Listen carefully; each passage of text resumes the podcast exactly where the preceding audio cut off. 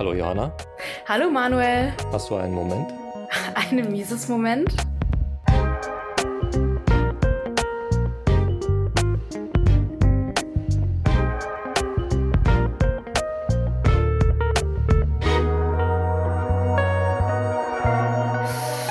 Herzlich willkommen zu Mises Momente 11. Wir haben heute das Vergnügen, Thorsten Pollard erneut begrüßen zu dürfen. Er ist nicht nur Professor an der Uni Bayreuth, gefragter Redner und Berater, sondern auch Autor auf dem Gebiet Geldtheorie und österreichische Schule. Er hat zahlreiche Arbeiten und Bücher veröffentlicht. Sein neuestes Werk trägt den provokanten Titel des Teufels Geld und beleuchtet die Geldpolitik sowie die Trends und argumentiert schließlich für ein hartes Geldsystem. Lieber Thorsten, herzlich willkommen. Liebe Johanna, lieber Manuel, vielen Dank für die Einladung. Ich freue mich, dass ich zu Gast sein darf. Vielen Dank, dass du uns nochmal besuchst. Was war die Inspiration für das Buch? Worum geht's da? Was erwartet uns? Ja, ich habe ja schon in 2010 und 2014 die Geldbücher, die ich erarbeitet habe, veröffentlicht und da war jetzt doch so viel passiert in der jüngeren Vergangenheit, dass der Wunsch bei mir aufkam, ich müsste das doch mal überarbeiten, ergänzen, erweitern um die neueren Ereignisse.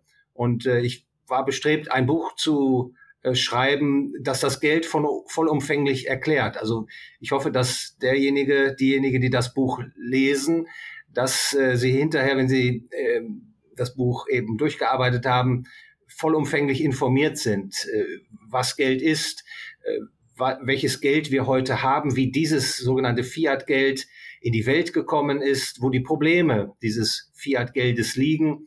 Und vor dem Hintergrund dieser Probleme möchte ich dann auch einige Lösungen vorstellen, wie die Welt wieder zu besserem Geld kommen kann, also diesen sogenannten Faust, faustischen Fiat-Geldpakt kündigen kann. Und ich hoffe, dass mir das gelungen ist. Und äh, ja, ich freue mich natürlich auch sehr, dass ihr das Buch schon äh, in den Händen habt und offensichtlich da auch schon euch mit befasst habt. Und freue mich jetzt natürlich auf eure Fragen und hoffentlich auch Kritik.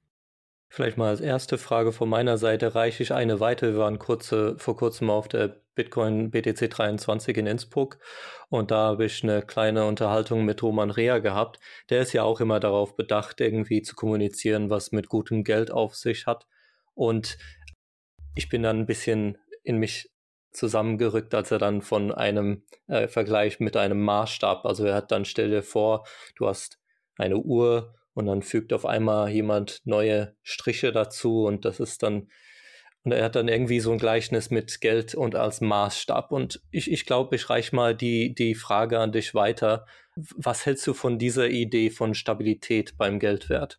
Ja, man hört den Begriff sehr häufig, Manuel. Das ist äh, nicht nur dir jetzt äh, passiert auf der Konferenz, das passiert mir auch häufig. Dieser Ausdruck stabiles Geld, und der klingt ja auch erstmal überzeugend und auch wünschenswert, stabiles Geld zu haben.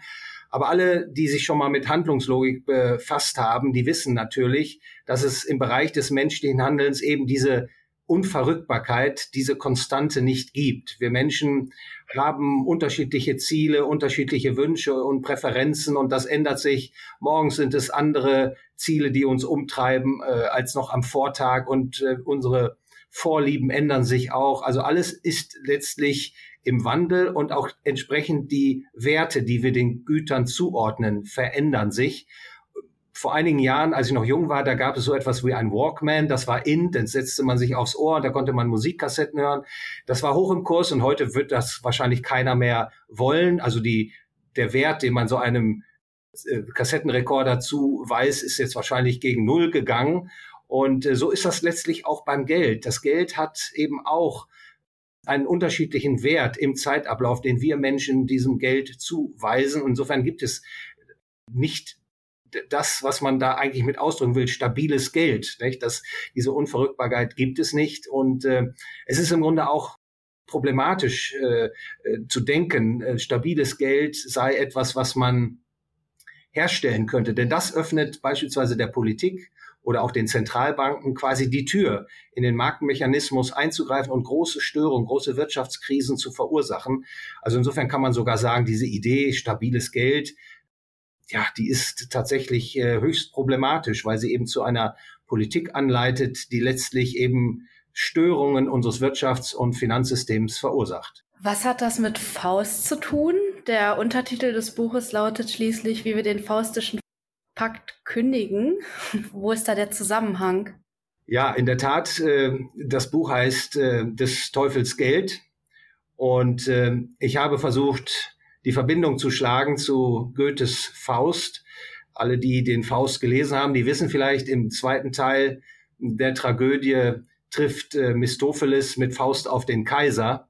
Und äh, der Kaiser hat leere Kassen, das Volk ist missmutig und Mistopheles flüstert dem Kaiser ein, er möge doch ungedecktes Geld ausgeben. Gesagt, getan, der Kaiser lässt sich darauf ein und der Kaiser emittiert eben an seine Mitarbeiter am Hofe in, der, in seinem Reich neues Geld. Und anfänglich ist die Wirkung auch positiv. Quasi ein Karneval kommt in Gang und das dicke Ende kommt. Hinterher tritt die Geldentwertung äh, zutage und äh, das Kaiserreich bricht de facto in sich zusammen.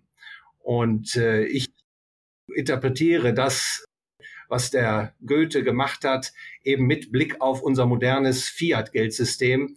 Und ich habe auch gedacht, das ist vielleicht ganz hübsch, diesen Titel zu wählen, weil er dann doch äh, Interesse weckt, sich mit einer Fragestellung zu beschäftigen, die viele Menschen vielleicht so gar nicht äh, interessieren würde. Also insofern ist das auch marketingtechnisch von mir so eingerichtet, dass äh, das Interesse an der Fiat-Geld-Problematik hoffentlich dadurch belebt wird. Ja, vielleicht das nächste Buch ist das, das, das Engelsgeld oder, oder was wäre dann das nächste. Aber ich glaube, äh, das Beispiel ist auch ganz, äh, verdeutlicht auch äh, sehr gut, das, der Karneval. Ne? Realwirtschaftlich sorgt der König ja dafür, dass er irgendwelche Bestimmungen im Hier und Jetzt schafft über, über die Realwirtschaft. Und ich glaube, das ist auch so ein Thema bei Geld, auch bei Ökonomen, die sagen ja sowas wie der Geldschleier ist ja so ein Begriff, dass das der Schleier des Geldes über die Wirtschaft ist. Aber es ist ja immer irgendwo doch die Realwirtschaft, die, die letztendlich greift. Was würdest du sagen, was so der Trugschluss ist hier, äh, wenn, wenn Leute so bei Geld denken? Ja, die, du hast es im Grunde schon genannt, äh, Manuel, das ist Täuschung. Äh, das kommt auch im Faust deutlich heraus. Es ist Täuschung und Betrug. Es ist eine Scheinwelt, die geschaffen wird durch die Ausgabe von Fiat-Geld, von ungedecktem Geld, von Geld, das man quasi per Knopfdruck in die Welt gibt. Und das hat Goethes Faust im Grunde schon aufgezeigt. Und äh, interessanterweise äh, hatte Goethe eben die Idee äh, oder hat es so ausformuliert, dass der Kaiser tatsächlich neues Geld ausgegeben hat, also den Menschen in die Hand gedrückt hat. Und äh, unser Fiat-Geldsystem ist da noch teuflischer, denn das Fiat-Geld wird äh, durch Kreditvergabe hauptsächlich in Umlauf gebracht. Also immer dann, wenn eine Zentralbank oder eine Geschäftsbank einen Kredit vergibt an einen Konsumenten oder an einen Produzenten oder an den Staat, dann wird das neue Geld in den Kreditmarkt eingespeist und das führt dazu, dass die Zinsen künstlich abgesenkt werden und dann kommt es zu einem sogenannten Boom, also einem künstlich herbeigeführten Aufschwung, der auf Täuschung beruht. Man kann sich das so vorstellen, plötzlich merkt der Unternehmer, dass seine Güter verstärkt nachgefragt werden. Und er baut dahin, baut daraufhin seine Produktionskapazitäten aus, besorgt sich auch einen Kredit, finanziert neue Fabrikgebäude, neue Arbeitsplätze mit diesem neuen Kreditgeld. Und früher oder später kippt dann doch dieser künstliche Boom in einen Abschwung, einen Bast um, wie das im goethischen Faust eben auch schon äh, adressiert wird. Und ähm, das ist eben eine große Problematik, die mit gerade mit diesem Fiat-Geld verbunden ist. An der Stelle sollte ich vielleicht auch nochmal hervorheben, es sind eben ganz klar erkennbare ökonomische Defekte, ökonomische und ethische Defekte mit dem Fiat-Geld verbunden. Es ist inflationär, das heißt, es verliert seine Kaufkraft über die Zeit. Zudem äh, bereichert es einige auf Kosten weniger. Also im Fiat-Geldsystem gibt es Gewinner und Verlierer und damit kann man auch sagen, das Fiat-Geld ist sozial ungerecht. Und dann führt es eben auch zu diesen Wirtschaftsstörungen, zu Boom und Bust. Und dann führt es auch zu einer immer weiter anwachsenden Verschuldungslast äh, in den Volkswirtschaften.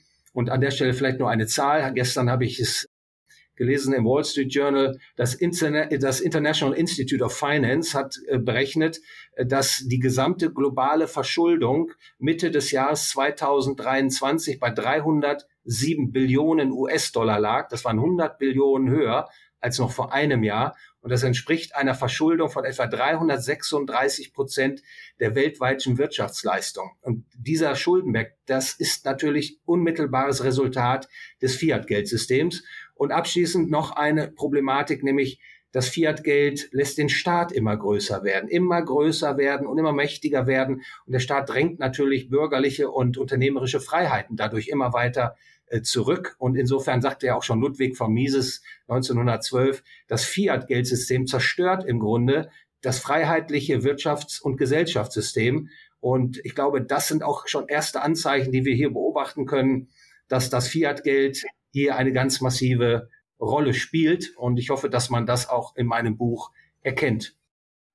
Ja, aktuell tatsächlich sehe ich gar nicht mehr Boom- und Bust-Zyklen idealtypisch, sondern ich sehe eher einen Boom, dann etwas Richtung Rezession gehend und bevor es dann wirklich zu einem Bust käme, ja wieder die Rettung durch die Notenbanken im Prinzip durch Unmengen neu geschaffenem Geld.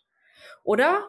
Also ich meine, gerade jetzt bei Corona beispielsweise hat man es ja. ja gesehen, man, man ließ die Wirtschaft ja eigentlich gar nicht richtig in eine Rezession gehen. Das wäre auch so das, was man gerade sieht.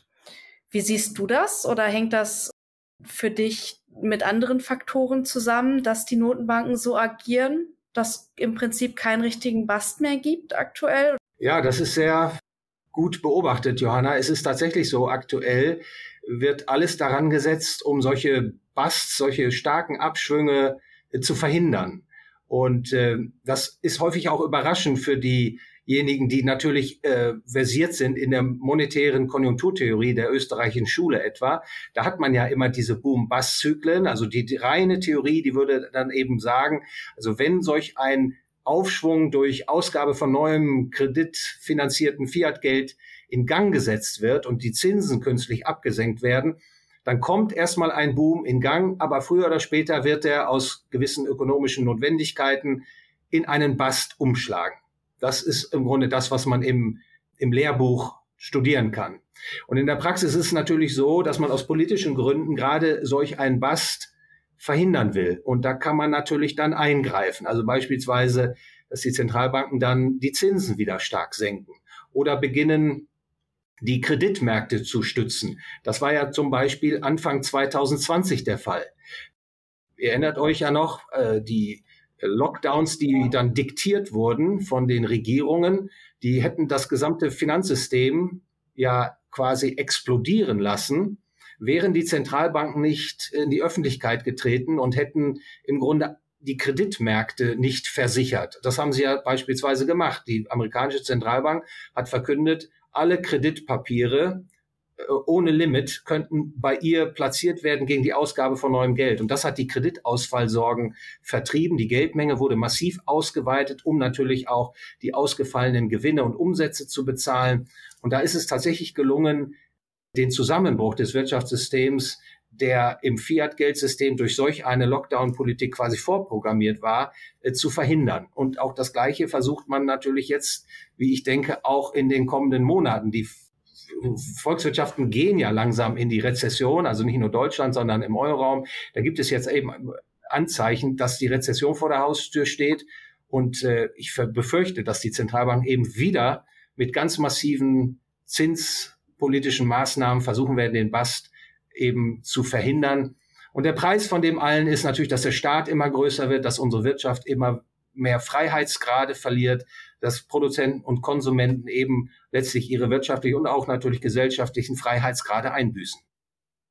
Ja, aber die sind ja ein Stück weit äh, in, in der Zwickmühle, oder? Also die, die, die, gut, es hängt davon ab, wie die, wie die äh, weitere Teuerung sich entwickelt. Also ich glaube, du hast in letzter Zeit eher die These vertreten, dass die Teuerung abschwächen wird, zumindest kurzfristig, aufgrund der geschrumpften EZB-Bilanz. Und das heißt, du glaubst, sie haben dann in dem Moment genug Spielraum, um tatsächlich nochmal Zinsen zu senken und dann, oder wie, wie denkst du, wird das sich entwickeln? Ja, diese Hochinflation, die in den letzten Monaten zu beobachten war, die ist natürlich nicht durch den Ukraine-Krieg entstanden oder das Ansteigen der Rohstoffpreise, sondern Inflation ist ja immer und überall ein monetäres Phänomen. Also Inflation, darunter verstehe ich das fortgesetzte Ansteigen der Güterpreise auf breiter Front. Und das ist ein Phänomen, das in Erscheinung tritt, wenn die Zentralbanken, wenn die Geschäftsbanken die Geldmenge stark ausweiten. Und genau das ist ja auch passiert. Anfang 2020 hat die amerikanische Zentralbank die Geldmenge M2, also das ist das Bargeld und das sind die Sichtguthaben, die die Amerikaner bei amerikanischen Banken halten, plus äh, einige weitere kürzerfristige äh, Zahlungsmittel. Äh, Termineinlagen sind auch noch in dem 2 enthalten, sollte ich noch hinzufügen. Und diese Geldmenge haben die Amerikaner, hat die amerikanische Zentralbank um 40 Prozent erhöht, um 40 Prozent. In der gleichen Zeit hat die äh, Europäische Zentralbank die Geldmenge M3 um 25 Prozent erhöht. Und dadurch ist natürlich ein enormer Geldmengenüberhang entstanden, weil die Güterproduktion da gar nicht Schritt gehalten hat mit dieser Geldmengenausweitung. Und dieser massive Geldmengenüberhang, der hat sich dann entladen in stark steigender Inflation, stark steigender Güterpreisinflation. Und mittlerweile durch die Zinsanhebung äh, fahren die Banken ihr Kreditangebot zurück und die Geldmengen haben zu schrumpfen begonnen. In Amerika ist die Geldmenge seit Dezember 2022 rückläufig. Im Juli ist sie um, drei, um fast vier Prozent gegenüber dem Vorjahr geschrumpft. Auch die Geldmenge M3 im Euroraum schrumpft jetzt mit zwar nur 0,4 Prozent gegenüber dem Vorjahr, mhm, aber das zeigt uns, der Geldmantel zieht sich zusammen und dann kriegt man den entgegengesetzten Effekt. Dann gibt's Abwärtsdruck auf die Inflation und das sieht man jetzt ja auch. Die Inflationsraten kommen zurück. Aber ich vermute, dass das so, dass das so gewaltig sein wird, dass wir in 2024 vermutlich negative Inflationsraten bei den Konsumgüterpreisen hier im Euroraum haben. Und wenn dieser Prozess sich anbahnt, Johanna und Manuel, dann glaube ich, wird der politische Druck so groß werden, die Zinsen wieder zu senken und alles zu tun, äh, damit die Geldmenge wieder steigt, damit die Inflation äh, auf keines, keinesfalls eben tiefer als zwei Prozent geht. Und deswegen glaube ich, früher oder später kommt es zu, zu einer Wiederholung dieses Geldmengenvermehrens, was wir Anfang 2020 mhm. zum letzten Mal gesehen haben. Ich glaube, da bist du auch gar nicht der Einzige. Wir sehen ja aktuell wieder eine invertierte Zinsstrukturkurve sogar ziemlich extrem bei circa zehn, also bei den zehn Jahre laufenden Staatsanleihen. Da bekomme ich immer weniger, je länger die Laufzeit ist. Ich glaube, bis zu ein Prozent runter jetzt bei zehn Jahren. Wir schauen es gleich nochmal nach. Ja. Ich glaube, da bist du tatsächlich gar nicht der Einzige, der damit rechnet, dass der Leitzins wieder gesenkt werden wird. Mhm. Ja, das wollte ich auch gar nicht damit zum Ausdruck bringen, dass ich der Einzige bin, der jetzt vielleicht dieses Szenario für sehr wahrscheinlich hält. Aber Jonna ist vollkommen richtig und das ist auch eine ganz wichtige Größe, die du genannt hast, die Zinskurve. Und darunter versteht man ja den Zusammenhang zwischen dem Zinssatz und der Laufzeit eines Kredites. Und es ist tatsächlich so, dass beispielsweise in Amerika der Leitzins bei fünfeinhalb Prozent liegt und die, äh, der, die Rendite für die zehnjährige Anleihe bei ungefähr 4,7 Prozent. Also der Langfristzins ist tiefer als der Kurzfristzins. Und der Langfristzins ist letztlich nichts anderes als ein Durchschnitt der erwarteten künftigen Zinsen. Das liegt an einem, an der Arbitragemöglichkeiten, die man hat im Zinsmarkt. Und das signalisiert in der Tat, die Finanzmarktakteure rechnen erstens damit, dass der Leitzins nicht lange, nicht mehr lange auf fünfeinhalb Prozent bleibt, sondern dass er zweitens abgesenkt wird, dass er abgesenkt wird. Und äh, das ist natürlich auch schon in der Vergangenheit immer ein Signal gewesen, dass die Konjunktur kippt, dass die Rezession vor der Haustür steht. Und vor dem Hintergrund, was wir jetzt äh, andiskutiert haben, diese massive monetäre Bremswirkung, für die die Zinsanhebung jetzt gesorgt haben, die lassen das sehr wahrscheinlich erscheinen, dass Rezession und eben Abwärtsdruck auf die Preise das nächste sind was kommt und entsprechend die Zentralbanken wieder mit entsprechend diesem Boom- und Basszyklus wieder reagieren, indem sie die Zinsen senken und die Geldmengen weiter erhöhen. Ich hätte mal eine kurz zur Verdeutlichung eine Frage. Warum es denn unbedingt ein monetäres Phänomen ist. Das ist ja eines der Kritiken, dass, dass äh, Lieferketten oder diverse realwirtschaftliche Ursachen eher als Ursache dastehen für, für die Teuerung. Wie würde es denn aussehen, wenn die Teuerung, wenn es dann eine Lieferkette Problematik wäre oder dass Rohstoffe irgendwie weniger zur Verfügung stehen würden? Wie würde das denn aussehen, wenn es denn keine wenn die Geldvermehrung nicht die Ursache wäre. Ja, Manuel, das äh, zu Recht äh, weist du darauf hin, es gibt natürlich unterschiedliche Erklärungen für die Inflation, für das Inflationsphänomen. Ich habe eben einseitig die monetäre Erklärung gegeben und die andere Erklärung ist, wenn man so will, eine realwirtschaftliche, also dass man sagt über Kostenschubeffekte beispielsweise. Also Verteuerung der Energie, die treibt dann die Inflationsrate hoch. Oder dann gibt's eben auch noch nachfragebezogene Effekte. Also wenn die Nachfrage deutlich höher ist als das Angebot, dann treibt das auch die Preise. Können denn diese nicht monetären Inflationstheorien überzeugen? Ich denke nicht.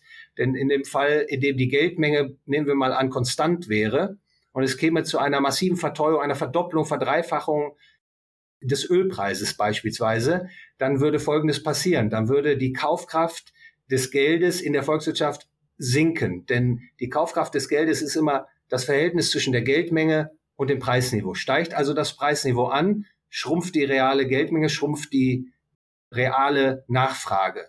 Und die Menschen könnten nicht hm. mehr wie bisher ihren Konsum finanzieren. Die Nachfrage würde zurückgehen. Die Nachfrage nach Gütern, also nicht Energiegütern in unserem kleinen Beispielsfall würde äh, sinken und deren, die Güterpreise würden absinken. Die, Volk, die Volkswirtschaft würde sich einpendeln in, einen neuen, in einer neuen Preisstruktur, wo die Energiepreise beispielsweise erhöht sind, aber alle anderen Preise durch eben gesunkene Nachfrage tiefer wären. Es käme nicht zu einem fortgesetzten Ansteigen aller Güterpreise auf breiter Front. Deswegen äh, an der Stelle nochmal die Betonung, es gibt gute Gründe, wie ich meine, der monetären Erklärung äh, der Inflation Glauben zu schenken. Und man kann auch beobachten, das ist auch ein empirischer Befund, jetzt zum Beispiel in der Türkei, ich bin ja gerade in der Türkei, äh, da herrscht ja Hyperinflation.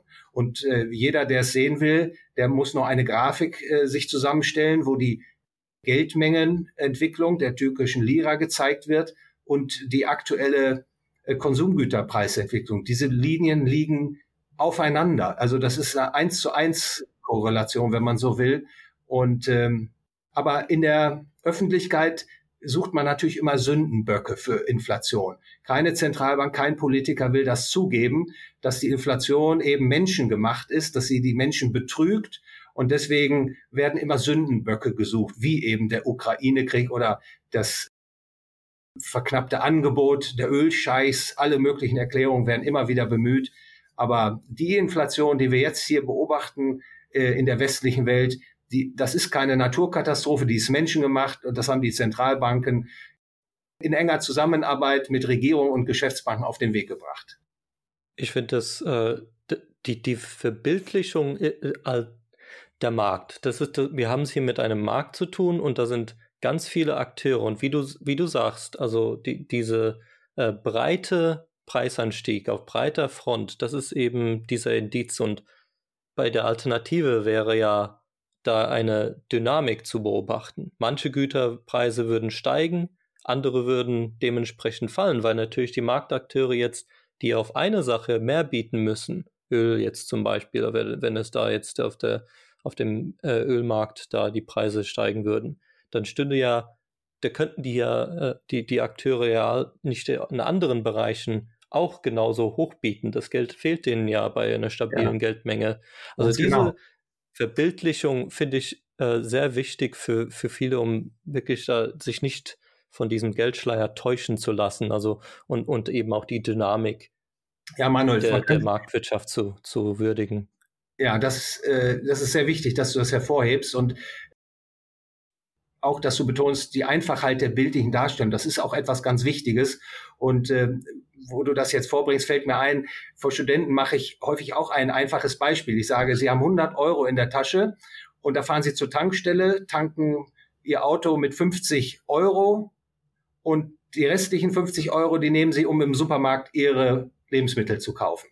Am nächsten Tag mhm. kommen sie zur Tankstelle, da hat sich der Spritpreis verdoppelt. Das heißt, um ja voll zu tanken, dann ist, äh, das können Sie machen, dann ist aber der Hunderter ausgegeben, da bleibt Ihnen nichts mehr, um im Supermarkt zu kaufen. Die Nachfrage fällt aus. Und wenn die Nachfrage fällt, relativ zum Angebot, dann sinken die Preise. Also damit kann man sich das auch nochmal illustrieren.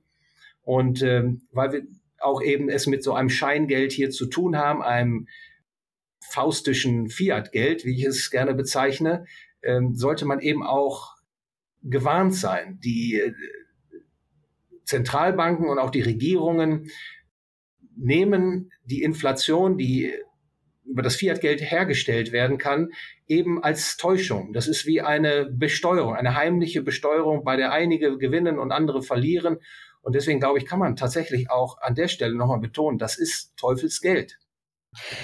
Ja, machen wir mal ein Beispiel auf, um das zu verdeutlichen. Ich glaube, das passt ganz gut. Du hast es gerade auch schon angedeutet, deswegen greife ich das jetzt einmal auf. Und zwar, ich gehe in den Supermarkt und ich kaufe Haferflocken und die haben vor einem Jahr, weiß ich nicht, 20 Prozent weniger gekostet.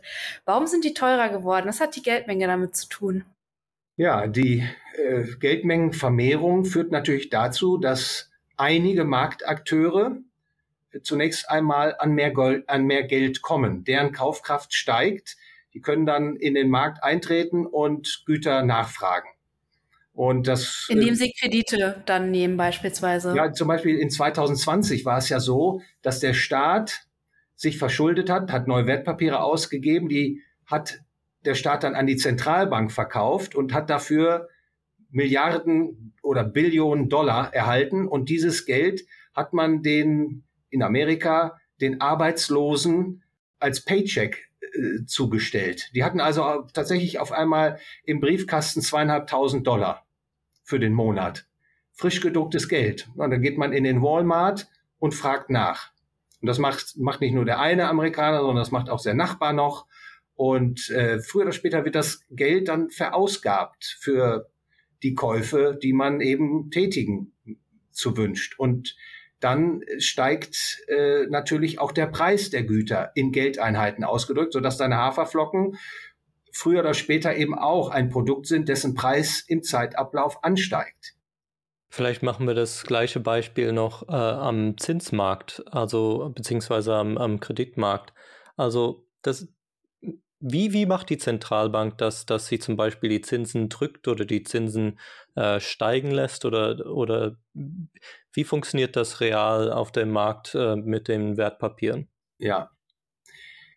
Also eine Zentralbank, die kann ja unlimitiert Euro, also die Europäische Zentralbank etwa Euro unlimitiert in unlimitierter Menge schaffen. Die amerikanische äh, Zentralbank, die kann eben Dollar in unlimitierter Menge schaffen. Und mit diesem, mit dieser Möglichkeit kann sie natürlich auch als Käufer im Wertpapiermarkt auftreten. Also nehmen wir mal an, mhm. die Europäische Zentralbank kauft, entscheidet sich, äh, italienische Staatsanleihen zu kaufen. Dann tritt sie tatsächlich als Nachfrager im Anleihemarkt auf und die erhöhte Nachfrage nach italienischen Anleihen, die ohne die Nachfrage der Europäischen Zentralbank nicht angestiegen wäre, die führt dazu, dass die Kurse der Wertpapiere angehoben werden.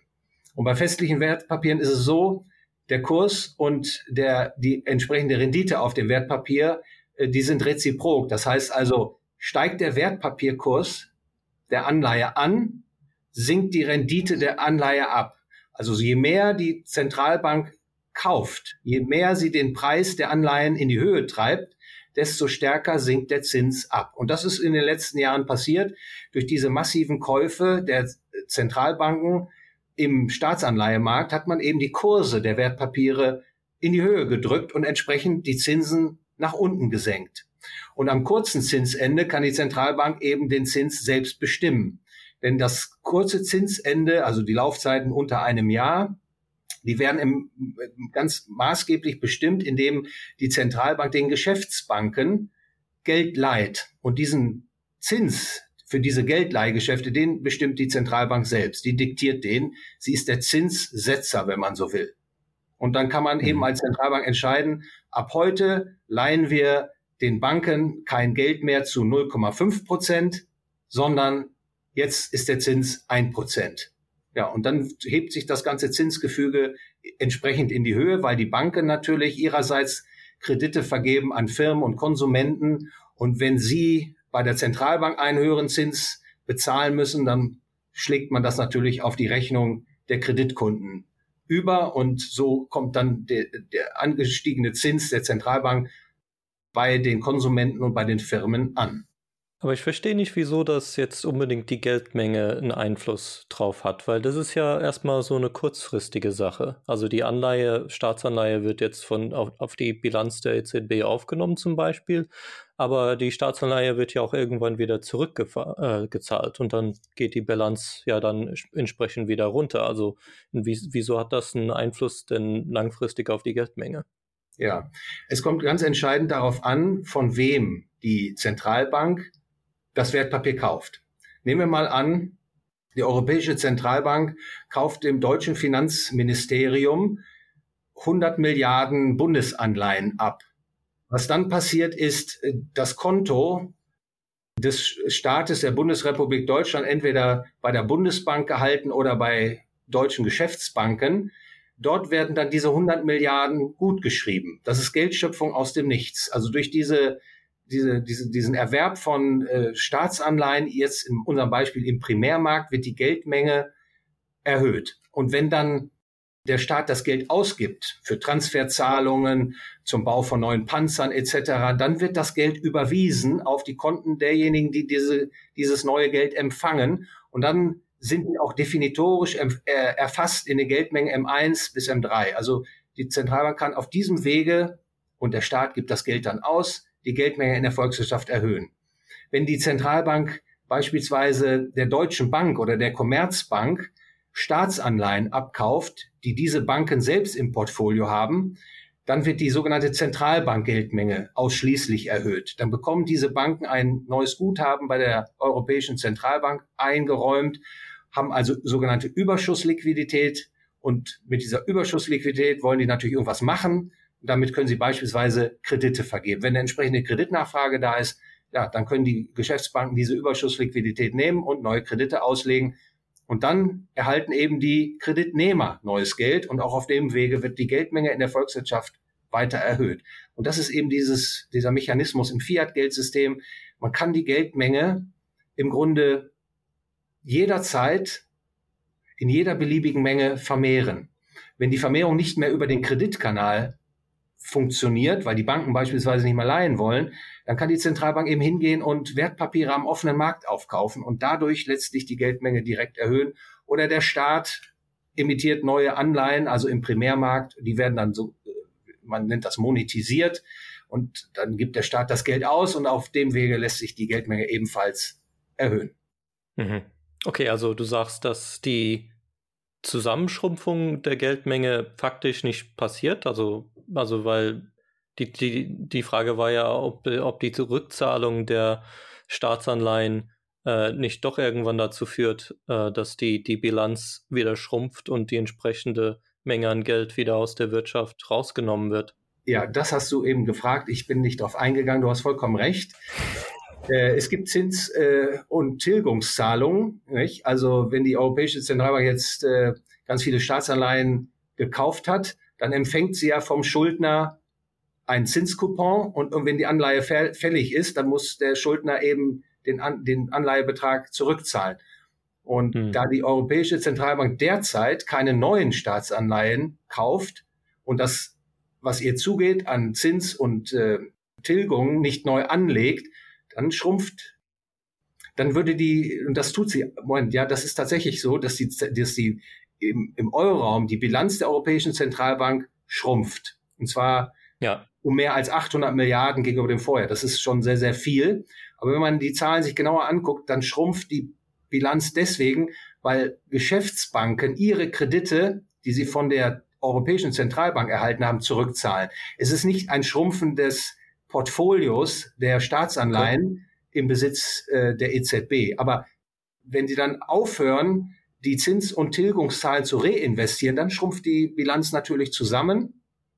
Dann wird der Volkswirtschaft auch Zentralbankgeld entzogen. Dann gibt es eine Verknappung am Geldmarkt. Ja, und dann steigen die Kreditkosten an. Und das ist der Prozess, den wir derzeit hier im Euroraum auch tatsächlich sehen können. Würdest du sagen, Thorsten, dass die ständige Ausweitung der Schuldenmenge, ist das die Bedingung dafür, dass wir weiterhin Inflation haben? Also, oder beziehungsweise, dass die Geldmenge immer steigt? Also, das ist ja diese Schuldengeldtheorie. Ist, ist, ist da wirklich, ist das wirklich so einfach äh, oder, oder ist es ein bisschen komplizierter vielleicht? Also es ist tatsächlich so, im Fiat-Geldsystem wird ja neues Geld in Umlauf gebracht, in den Banken, Zentralbanken und Geschäftsbanken Kredite vergeben. Und äh, das lässt sich empirisch zeigen. Das führt dazu, dass im Zeitablauf betrachtet die Schulden stärker steigen, als die Einkommen zunehmen. Also sprich, die Verschuldungslast der Volkswirtschaften steigt im Zeitablauf immer weiter an. Das kann man in Amerika beobachten, in der Schweiz, in Japan, in China, überall, wo mit Fiat-Geld operiert wird, ist dieses Phänomen sichtbar. Und das führt natürlich dazu, dass das Ganze inflationär ist. Denn eigentlich, wir sprachen ja eben schon über Inflation, muss man immer unterscheiden zwischen Güterpreisinflation und Geldmengeninflation. Beispielsweise die Vertreter der österreichischen Schule der Nationalökonomie, die bezeichnen ja Inflation als die Ausweitung der Geldmenge. Das bezeichnen diese Ökonomen als Inflation. Und als Folge dieser Geldmengenausweitung bezeichnen sie dann die Güterpreisinflation eben als Folge der Geldmengenausweitung, so, so dass also die Ursache ist die Geldmengenausweitung und das Symptom, die Folge ist eben dann das Ansteigen der Güterpreise.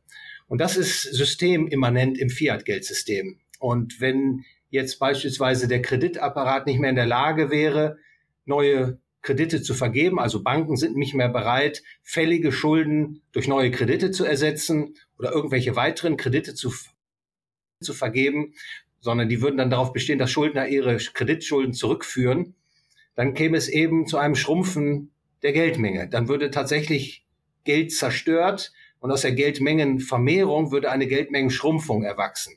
Und das würde das ganze Fiat-Geldsystem natürlich in extrem schwieriges Fahrwasser bringen, denn ein Preisverfall, beispielsweise man denke nur im Hypothekargeschäft, wenn die Grundstücks- und Häuserpreise sich halbieren, dann sind natürlich auch die Sicherheiten, die die Banken einfordern, nicht mehr ausreichend genug. Dann müssen die Kreditnehmer nachschießen, müssen neue Sicherheiten stellen. Wenn sie das nicht haben, dann müssen sie quasi ihre Häuser, ihre Grundstücke verkaufen, dann fallen die Preise und dann kommt eine Abwärtsspirale in Gang. Und ähm, ja, das hätte dann so einen Effekt wie etwa 1929 in den Vereinigten mhm. Staaten von Amerika, die große Depression.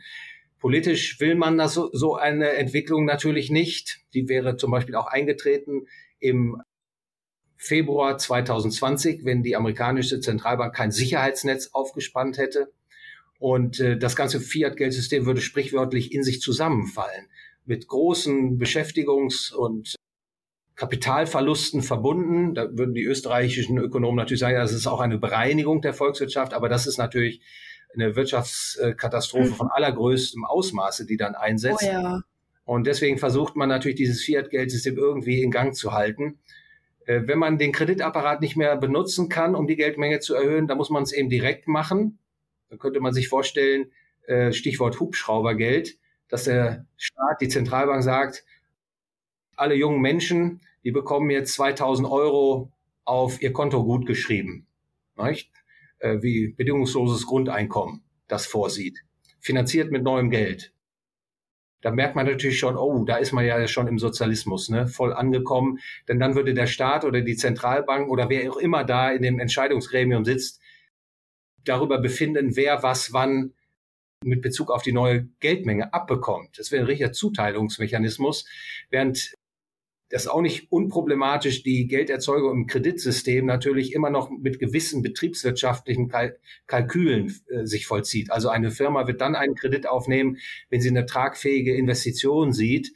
Und äh, das wäre vollkommen ausgehebelt. Da werden die letzten verbliebenen Reste einer privatwirtschaftlichen Kalkulationsgrundlage zerstört, dann hätte man eine Zuteilungswirtschaft und äh, da würde ja würde direkt die Geldmenge zugeteilt äh, und da kann man sich natürlich vorstellen, welche Begehrlichkeiten da geweckt werden, wer äh, im politischen äh, Gerangel dann äh, anstrebt, eben mehr äh, als die anderen von der neu zu erzeugenden Geldmenge bekommt. Also ein düsteres, finsteres Szenario, das die Volkswirtschaften ja de facto direkt in den Sozialismus schickt. Wäre da die Lösung der offene Geldwettbewerb, sodass sich das Geld, was die geldigsten Eigenschaften hat, durchsetzt? Oder wäre ein globales Geld, was ähm, entweder halt eben wie Bitcoin oder halt wie Gold maximal gedeckt ist? Was wäre da besser? Ja, Johanna, du denkst äh, zu Recht noch über eine Lösung nach, ja, ja, und äh, die will ich an der Stelle auch äh, nicht vorenthalten. Aus meiner Sicht ist die Lösung dieser gesamten Problematik eben nicht darauf zu hoffen, dass Politiker oder Zentralbankräte oder schlaue Ökonomen die Sache besser machen werden in der Zukunft, sondern die einzige Lösung, äh, die ich sehe, ist, äh, einen freien Markt für Geld zu ermöglichen. Was heißt das? Das heißt, dass du und ich und alle anderen Menschen die volle Freiheit darüber haben, welches Geld wir zu welchen, welches Geld wir für unsere Zwecke auswählen wollen. Und jeder muss die Freiheit haben, seinen Mitmenschen ein Gut anbieten zu können, dass diese freiwillig für ihre Gelddienste nachzufragen wünschen. Also ein freier Markt für Tonschuhe, das kann sich jeder vorstellen, ein freier Markt für Bleistifte, ein freier Markt für Autos und ein freier Markt für Kinofilme, all das sind so Dinge, mit denen die Menschen äh, gute Erfahrungen machen, die ihnen gute Produkte zu tiefen Preisen bringen. Und das gleiche Prinzip lässt sich eben auch auf das Geld übertragen. Ein freier Markt für Geld würde natürlich dazu führen, dass die Menschen das Geld eben auswählen. Der Geldnachfrager wählt das Geld aus, was seinen Zwecken am dienlichsten ist. Und zwar immer mit Blick auf seinen Tauschpartner. Was würde der Tauschpartner nämlich als Geld akzeptieren? Und äh, ich glaube, das ist die einzige Lösung, die ich äh, äh auch als machbar ansehe, um äh, diesem Fiat-Geldpakt äh, die Kündigung zu verabreichen und tatsächlich den Menschen ein besseres Geld in die Hand zu geben. Und ich weiß ja, ihr seid ja sehr engagiert, äh, gerade im Bereich äh, des Bitcoin. Und das sind sicherlich auch alles Anstrengungen, die allesamt in die richtige Richtung laufen weil äh, soweit ich es übersehe, sind ja die Personen, die dort arbeiten, die, neue Konzepte entwerfen, auch von der Idee getrieben, dass das heutige Fiat-Geld alles andere als akzeptabel ist. Im Gegenteil, dass es volkswirtschaftliche große Schäden verursacht und dass es einen Weg zu besserem Geld gibt. Und ähm, deshalb bin ich auch hoffnungsvoll, dass diese Ideen sich weiter durchsetzen werden. Und was auch immer da hinten dann als Ergebnis in Erscheinung tritt, es wird etwas Besseres sein als dieses teuflische Fiat-Geld, was heute eben in der ganzen Welt eingesetzt wird. Was ist konkret die Barriere für uns jetzt, diesen Geldwettbewerb auszuleben? Also was hindert mich jetzt aktuell daran, einen Vertrag mit jemandem zu schließen und jetzt äh, in, in Goldunzen oder in Satoshis einen Vertrag, jetzt mal abgesehen von Kursschwankungen, die das vielleicht aber davon abgesehen, was hindert mich daran, frei mein Geld so zu wählen, wie ich das gern hätte? Also es gibt, damit beginne ich, Paragraph 35 im Bundesbankgesetz. Das verbietet, eine andere Währung als den Euro für Transaktionszwecke einzusetzen. Und dann gibt es auch, äh, das ist ein weiterer Grund, in Deutschland, in vielen anderen europäischen Ländern eine Besteuerung, eine Mehrwertsteuer und auch eine Kapitalertragssteuer, die erhoben werden auf beispielsweise Geldkandidaten wie Gold und Silber. Oder auch wenn ich mit, mit den Bitcoin-Transaktionen ausübe, also den kaufe und wieder verkaufe gegen Güter mit einer Haltedauer von weniger als zwölf Monaten, wird Kapitalertragssteuer fällig. Und das ist natürlich eine Kostenbelastung, die es einfach zumindest bei den herrschenden Inflationsraten immer noch nicht attraktiv genug macht, eben auf diese alternativen Medien überzuwechseln. Also da hat man sehr, sehr schlau dafür gesorgt, dass äh, die Fiat-Währungen, und in den anderen Ländern ist es ähnlich, dass die Fiat-Währungen einen Wettbewerbsvorteil haben. Also der Schwellenwert, um von Fiat-Geld zu alternativen Geldmedien überzuwechseln, den hat man relativ hoch angesetzt. Aber, hm. das fällt mir an der Stelle ein, das ist auch eine sehr gute Nachricht, viele Bundesstaaten in den Vereinigten Staaten von Amerika haben in den letzten Jahren eben diese Kapitalertragssteuer und Mehrwertsteuer auf Gold, Silber, Platin und Palladium abgeschafft. Also es sind eine ganze Reihe von Bundesstaaten, die das vollzogen haben. Warum machen die das? Die Gouverneure in diesen Staaten wollen ihren Bürgern eine sichere Währung an die Hand geben, weil sie befürchten, der Dollar in Washington oder aus Washington wird der Dollar immer stärker entwertet und um die Bürger zu schützen, gewährt man eben, eben diese Möglichkeit, ohne steuerliche Nachteile auf alternative Zahlungsmedien überzuwechseln. Und es gibt sogar mittlerweile eine Initiative, die im Kongress diskutiert wurde, zumindest diskutiert wurde, die Steuerfreiheit für Gold und Silber und ähm, das müsste man natürlich dann auch ergänzen für alle Kryptoeinheiten, die als Geldkandidaten in Frage kommen. Das müsste man erweitern, um eben diese ganzen steuerlichen Nachteile, die man da errichtet hat, abzuschaffen. Und das ist natürlich schon eine äh, großartige Entwicklung, die da stattgefunden hat, über die in den deutschen Medien oder hierzulande ja gar nicht berichtet wird, soweit ich das übersehe. Also das geht alles in die richtige Richtung und äh, man kann es überschreiben mit den Worten ein freier Markt für Geld. Und ich bin sehr überzeugt als Ökonom, dass der ganzen Menschheit dadurch wirklich gutes Geld gegeben werden kann und dass diese ganzen fürchterlichen Probleme, die, für die das Fiat-Geld sorgt. Man muss an der Stelle eben auch die Kriegsführung noch hinzu äh, nennen. Denn das Fiat-Geld, das ist ja eben auf Knopfdruck erhältlich und das verbilligt natürlich auch gerade für Staaten, äh, es Kriege zu führen, also eine aggressive Außenpolitik zu betreiben. Das kann man ja äh, dieses Phänomen bewundern mit Blick auf die Vereinigten Staaten von Amerika. Also alle diese wirklich zivilisatorischen, schwerwiegenden Probleme, die würden dann auch verschwinden, sobald die Menschen eben ein besseres Geld als das Fiat-Geld verwenden können. Ja gut, Kriege hat es doch aber auch schon immer gegeben. Ich denke eher, dass die Kriege dann teurer werden würden, oder? Ja, ja, das ist richtig. Jetzt, das ist keine Ein-Faktoren-Erklärung für kriegerische Auseinandersetzung. Aber es ist natürlich so, beispielsweise auch im Ersten Weltkrieg vermutlich, äh, das wäre jetzt so ein bisschen kontrafaktische Geschichtsdeutung, wäre, wären die Kriegshandlungen wahrscheinlich viel früher beendet gewesen, wenn man das damalige Goldgeld nicht abgeschafft hätte. Also die deutsche Mark wurde ja im August 1940 gleich von der Golddeckung getrennt, damit das Reich also die Möglichkeit hatte, mit neu bedrucktem Papier diese Kriegskosten zu finanzieren. Nicht allein, aber eben auch durch eine Geldmengenausweitung. Das ist natürlich dann so, da sind wir wieder bei dem Faust. Äh, am Anfang entsteht natürlich ein Aufschwung, in, gerade bei der Kriegsführung, denn die Güternachfrage ist weiterhin vorhanden. Es wird neues Geld für Kriegsmaterial dann äh, ausgegeben und das erfordert dann eine zusätzliche Produktion. Und deshalb führt es häufig dann, Mises, Ludwig von Mises nannte das immer eine Kriegskonjunktur. Anfänglich schafft das Gewinne und Arbeitsplätze und dann empfinden die Menschen das als gar nicht so schlimm, dass es da einen Krieg gibt, den man vielleicht in den eigenen Landesgrenzen gar nicht wahrnimmt. Und so kann der Staat dann mit Täuschung eben diesen Krieg, diese Kriegskosten senken zu seinen Gunsten und die Schäden eben dieser kriegerischen Auseinandersetzung in die Höhe treiben. Das ist natürlich tendenziell auch mit einem Sachgeld möglich. Aber äh, die, die, das Ausmaß, das wird natürlich gewaltig erhöht äh, durch äh, die Möglichkeit, Fiat-Geld auszugeben.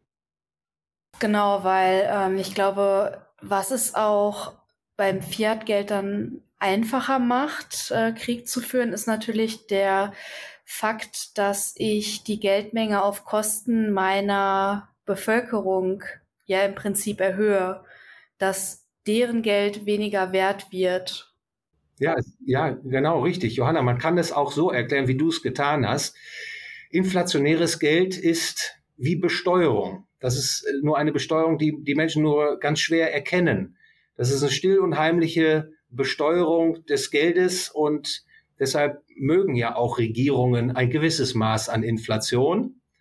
Die Inflation ist eben auch ein Finanzierungsinstrument für den Staat und es ist eine verschleierte Form. Wir sprachen ja eben auch über die Inflation, wie man sie erklären kann und dass natürlich immer Sündenböcke gesucht werden. Es ist nie die eigene Zentralbank, es ist auch nie die Regierung, die die Inflation verursacht hat, sondern irgendwelche bösen Mächte außerhalb der eigenen Landesgrenzen.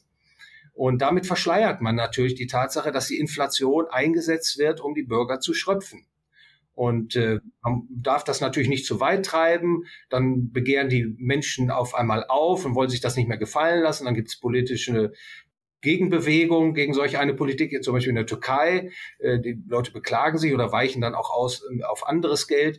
Äh, aber es ist eine Besteuerung. Deshalb spricht man ja auch von einer sogenannten Inflationssteuer. Hm. Ein anderer Aspekt, der, glaube ich, viel zu wenig gewürdigt wird, weil die Leute machen sich ja nicht so oder haben sich traditionell nicht so viel Ge Gedanken über Geld gemacht. Natürlich, ja, jeder will natürlich mehr Geld für sich im Persönlichen, aber jetzt so Geld an sich machen sie sich jetzt nicht unbedingt so viele Gedanken. Ich glaube, da, da fehlt so ein bisschen die Würdigung, wie essentiell Geld eigentlich ist für, für Zivilisation. Also du hast ein bisschen jetzt die mit den Kriegen äh, ausgeführt, dass das eben eine Ausartung ist für davon, dass der Staat Geld druckt, aber auch diese Verzerrung, verzerrende Wirkung des Geldes. Vielleicht kannst du auch ein bisschen die, was für eine Auswirkung eben diese Geldvermehrung hat ja, ganz wichtig, was du sagst, die Wertschätzung dessen, was Geld eigentlich ist und äh, was sie für uns in der Volkswirtschaft leistet. Es ist tatsächlich so, dass die modernen Volkswirtschaft, wir haben ja eine gewaltige Arbeitsteilung, national, aber auch mit, mit Kunden und Lieferanten im Ausland, äh, diese intensive Arbeitsteilung, die damit verbunden ist, die lässt sich nur ermöglichen, wenn man Geld verwendet, wenn man Geld als äh, Mittel in der Wirtschaftsrechnung verwendet. Dann kann man nämlich kalkulieren, dann kann man ausrechnen, der Unternehmer beispielsweise, der kann dann ausrechnen, na, wenn ich die Investition A mache, was ist denn da die Rendite? Oder ist es besser, ich mache die Investition B? Das kann ich auch ausrechnen, ungefähr, was kostet mich das und was erwarte ich, was bringt mir das? Und dann nehme ich natürlich die Investition, die beginne ich, die die höchste Rendite hat. Und die Verwendung von Geld als Recheneinheit, das ermöglicht erst, diese Wirtschaftsrechnung zu betreiben. Und das ist im Grunde die produktive Wirkung des Geldes, die sich darin zeigt. Und wenn man die Arbeitsteilung dann intensivieren kann, dann ist das auch ein friedenstiftendes Mittel. Denn wenn Menschen in Arbeitsteilung treten, dann erkennen sie sich als gegenseitig nützlich an. Denn man möchte ja seinen Handelspartner, dem soll es ja gut gehen, man entwickelt also gegenseitiges Interesse am Wohlergehen. Das ist diese friedenstiftende Wirkung, die mit der Arbeitsteilung sozusagen in die Welt gekommen ist. Und die wiederum hängt ab von der Verwendung von Geld, beziehungsweise von gutem Geld. Denn das Ganze funktioniert dann nicht mehr, wenn die Inflation kommt. Wenn die Inflation eben schon sehr hoch ist, dann wird irgendwann diese Wirtschaftsrechnung eben nicht mehr fehlerfrei durchführbar sein. Dann gibt es Fehlinvestitionen, ähm, dann gibt es Kapitalverschwendung, dann verarmt die Volkswirtschaft, wird also unter ihren Möglichkeiten leben. Eines der Aspekte beim Geld, die, die ich vom Gefühl her, wie, wie sich das auswirkt auf die Gefühle der, der Menschen. Ich glaube, wenn man sich vergegenwärtigt, dass man Verträge ja auch hat als Privatperson und das, der ganze Markt ist ja durchsetzt von, es ist ja ein Vertragsnetzwerk ohne Ende. Und jedes Mal, wenn da auf der Geld, wenn da der Gelddrucker bedient wird, da wird praktisch in allen Verträgen wird da rumgefuscht. Und die ganzen Pläne, die sich die Leute halt zurechtgelegt haben über die nächsten Jahre, die werden manipuliert. Und ich glaube, das ist, sieht man ganz gut beim Agentarius. Finde ich jetzt nicht unbedingt die beste Ansatz, um Geld zu erklären, aber vom Gefühl her, was sich, wie sich das ausgewirkt hat, wohl in den 20ern, ist es ja so, dass dies, die Leute haben sich betrogen gefühlt. Ja, das, das, das also das ist äh, auch, auch was diese Friedensstiftung angeht. Gegenüber dazu ist natürlich, das ist, äh, das zerstört den, den zwischenmenschlichen Frieden, eben diese Geldmanipulation. Es ist natürlich so, Manuel, auch in einem, sagen wir mal, Sachgeldsystem. Nehmen wir mal an, wir blicken 100 Jahre zurück und sehen, da waren Volkswirtschaften, die mit Gold- oder Silbergeld operiert haben. Und äh, auch in diesen Volkswirtschaften war es natürlich so, dass wenn die Silber- und Goldmenge gestiegen ist, dass das Auswirkungen mhm. hatte auf den Tauschwert des Geldes, ja. des Gold- und Silbergeldes. Und dann wurden natürlich auch alle Verträge, die auf Basis dieser ursprünglichen Einschätzung des Geldwertes äh, gemacht wurden, die werden verändert. Das, ja. Aber das könnte man auch abhaken unter äh, der Freiwilligkeit, mit der man damals eben in diesem Geld operiert hat. Die Menschen haben eben das gewählt, was am relativ besten funktioniert hat. Und das war eben Gold und Silber. Und dann hat man eben gesagt, das kann natürlich auch mal eine, eine Mengenänderung geben. Und wenn ich dir jetzt Geld leihe, äh, lieber Manuel, über ein Jahr, dann musst du mir dafür einen Zins zahlen und äh, der Zins muss auch einen Ausgleich H enthalten für die möglicherweise steigende Geldmenge, also die, die, den Kaufkraftverlust. Und dann vereinbaren wir da eine Inflationsprämie. Und wenn ja. wir diese Inflation richtig einschätzen, dann halten wir uns relativ schadlos. Das, das lässt sich dann noch handhaben. Es war in der Währungsgeschichte auch immer so. In der heutigen Welt ist es natürlich so, dass das Fiat-Geld, die Ausweitung der Geldmenge ist ja massiv.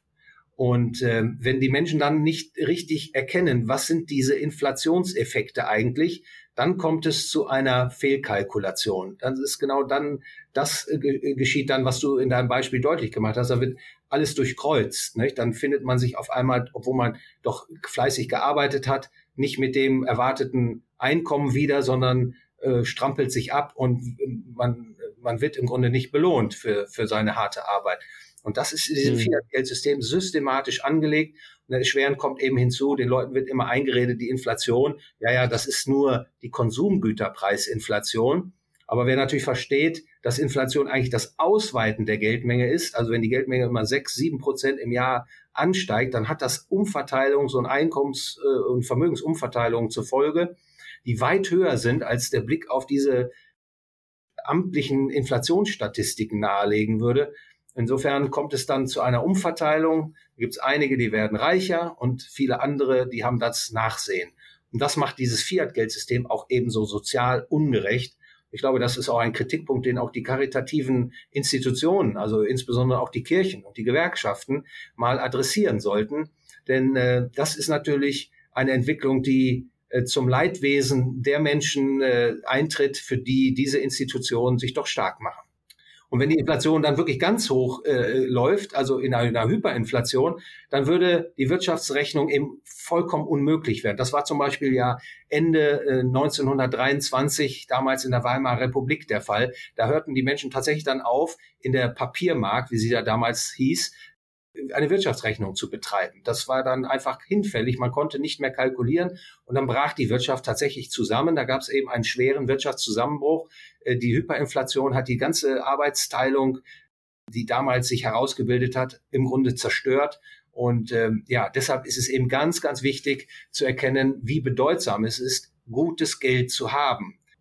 Und das Fiat-Geldsystem der letzten 50 Jahre, das war natürlich inflationär, aber jetzt wird es immer inflationärer, weil die Verschuldungslasten der Volkswirtschaft mittlerweile so hoch geworden sind und die Abhängigkeit von immer mehr Geld und immer tieferen Zinsen so groß geworden ist, dass man eben diese, diesen Wirtschaftseinbruch, über den wir schon gesprochen haben, verhindern will. Das wird man nur können, indem man immer mehr Geld ausgibt.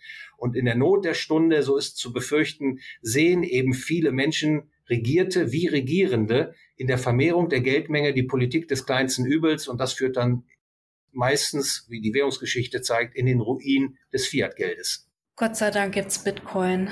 ja. ja. Immer noch ein System zum Aussteigen. Das finde ich nämlich auch so faszinierend, weil man nicht gezwungen ist, da teilzunehmen.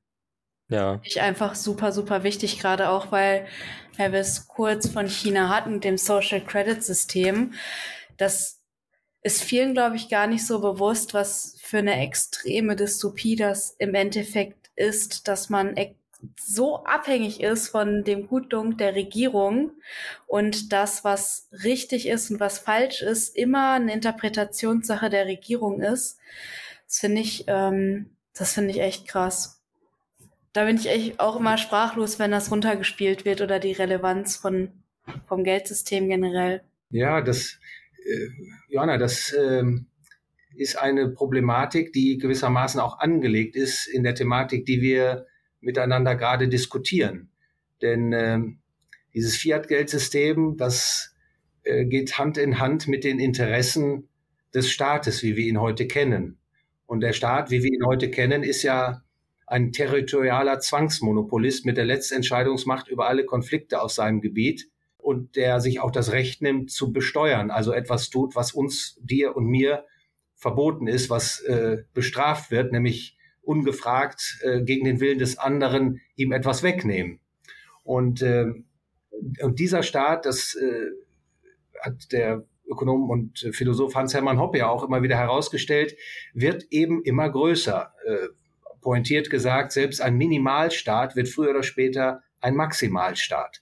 Und das sieht man auch beispielsweise, um ein Beispiel nur zu nennen, an Deutschland.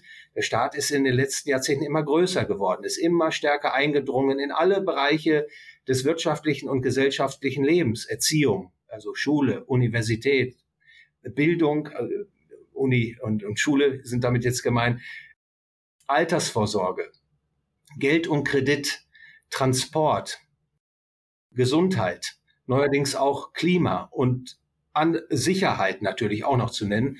Und überall dringt der Staat vor. Und äh, was wir heute beobachten, ist im Grunde die logische Konsequenz äh, des Staates, wie wir ihn heute kennen. Und deswegen muss man sich mittlerweile auch Gedanken darüber machen, wie man das stoppen kann. Und beispielsweise die Ausgabe von digitalem Zentralbankgeld ist auch eine logische Konsequenz des Bestrebens des Staates, immer größer und mächtiger zu werden. Ich glaube, da kommt man äh, nicht umhin, dieser Ursachendiagnose ins Auge zu blicken. Und das mag natürlich viele Menschen auch verschrecken, die ja im Staat den lieben Vater, den umsorgenden Vater sehen. Aber das ist nicht so. Äh, man kann das politökonomisch eben auch erklären. Und die Probleme, die da jetzt auf uns zukommen in den modernen westlichen Volkswirtschaften, die lassen sich letztlich alle zurückführen auf das immer weiter ausweitende Staatsgebilde. Ähm, ich würde eigentlich super, super gerne nochmal fragen, wie es eigentlich in Bottrum ist, wie die Stimmung ist, wie das Event ist okay. und ja. was ihr da bisher Schönes besprochen habt. Ja, das äh, äh ist ja die, die, die 17. Property and Freedom Society, äh, die jetzt getagt hat vom 21. September bis 26. September im wunderschönen Bodrum hier im Süden der Türkei.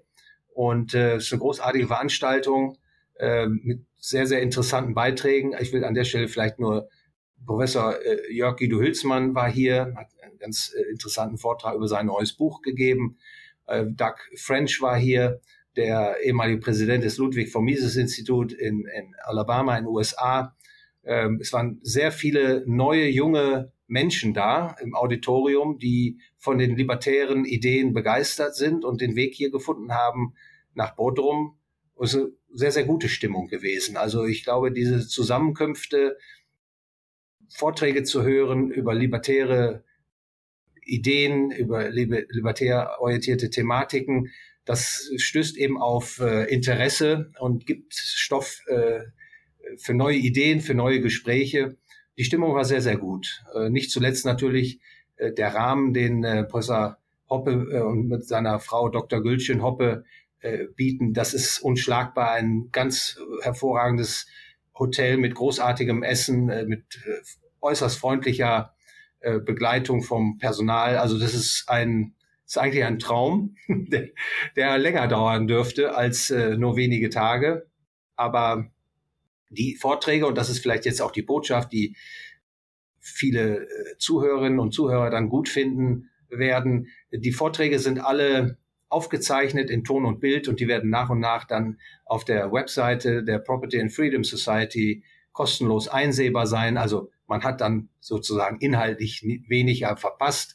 Und ähm, ja, ich hoffe, dass diese Veranstaltung eben noch viele, viele Jahre gehalten wird, weil ich glaube, es ist eben ganz wichtig, ein ganz wichtiger Signalpfosten weltweit, weil eben ja auch nicht nur Menschen aus Europa kommen, sondern es sind Menschen aus Asien, aus Lateinamerika, von der ganzen Welt, die hier zusammenkommen, um äh, libertäre Ideen und Theorien zu diskutieren und auch weiterzuentwickeln. Ja, da verlinken wir wieder natürlich den YouTube-Kanal und die Seite des PFS, des Property and Freedom Society in der Beschreibung. Äh, da sind, ich, ich, es wird jetzt wahrscheinlich zur Zeit, wenn wir das veröffentlichen, noch nicht die von 23 da sein, aber es geht ja bei Jahre zurück und da kann man schon mal das, was äh, bisher sich angesammelt hat, anschauen. Ja.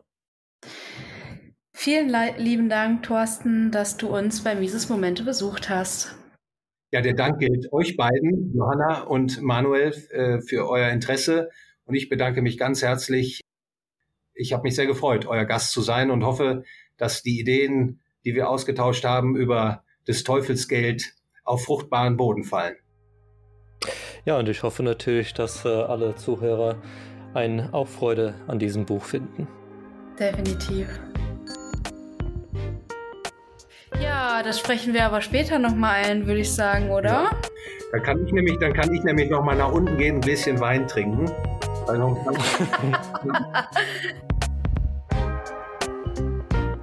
Sehr geehrter Zuhörer, wenn Sie die Arbeit des Ludwig von Mises Institut Deutschland unterstützen wollen, freuen wir uns, Sie als Fördermitglied zu begrüßen. Einen Antrag dazu finden Sie verlinkt in der Beschreibung sowie auf mises.de.org.